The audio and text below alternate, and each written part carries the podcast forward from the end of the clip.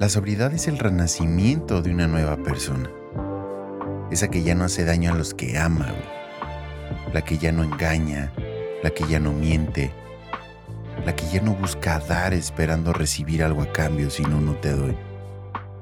Aquella persona que ha encontrado el verdadero sentido de identidad en su sobriedad, que lucha por su propósito de vida y pese a todas las adversidades se mantiene estoico. Hoy ha encontrado la espiritualidad y a Dios en su vida.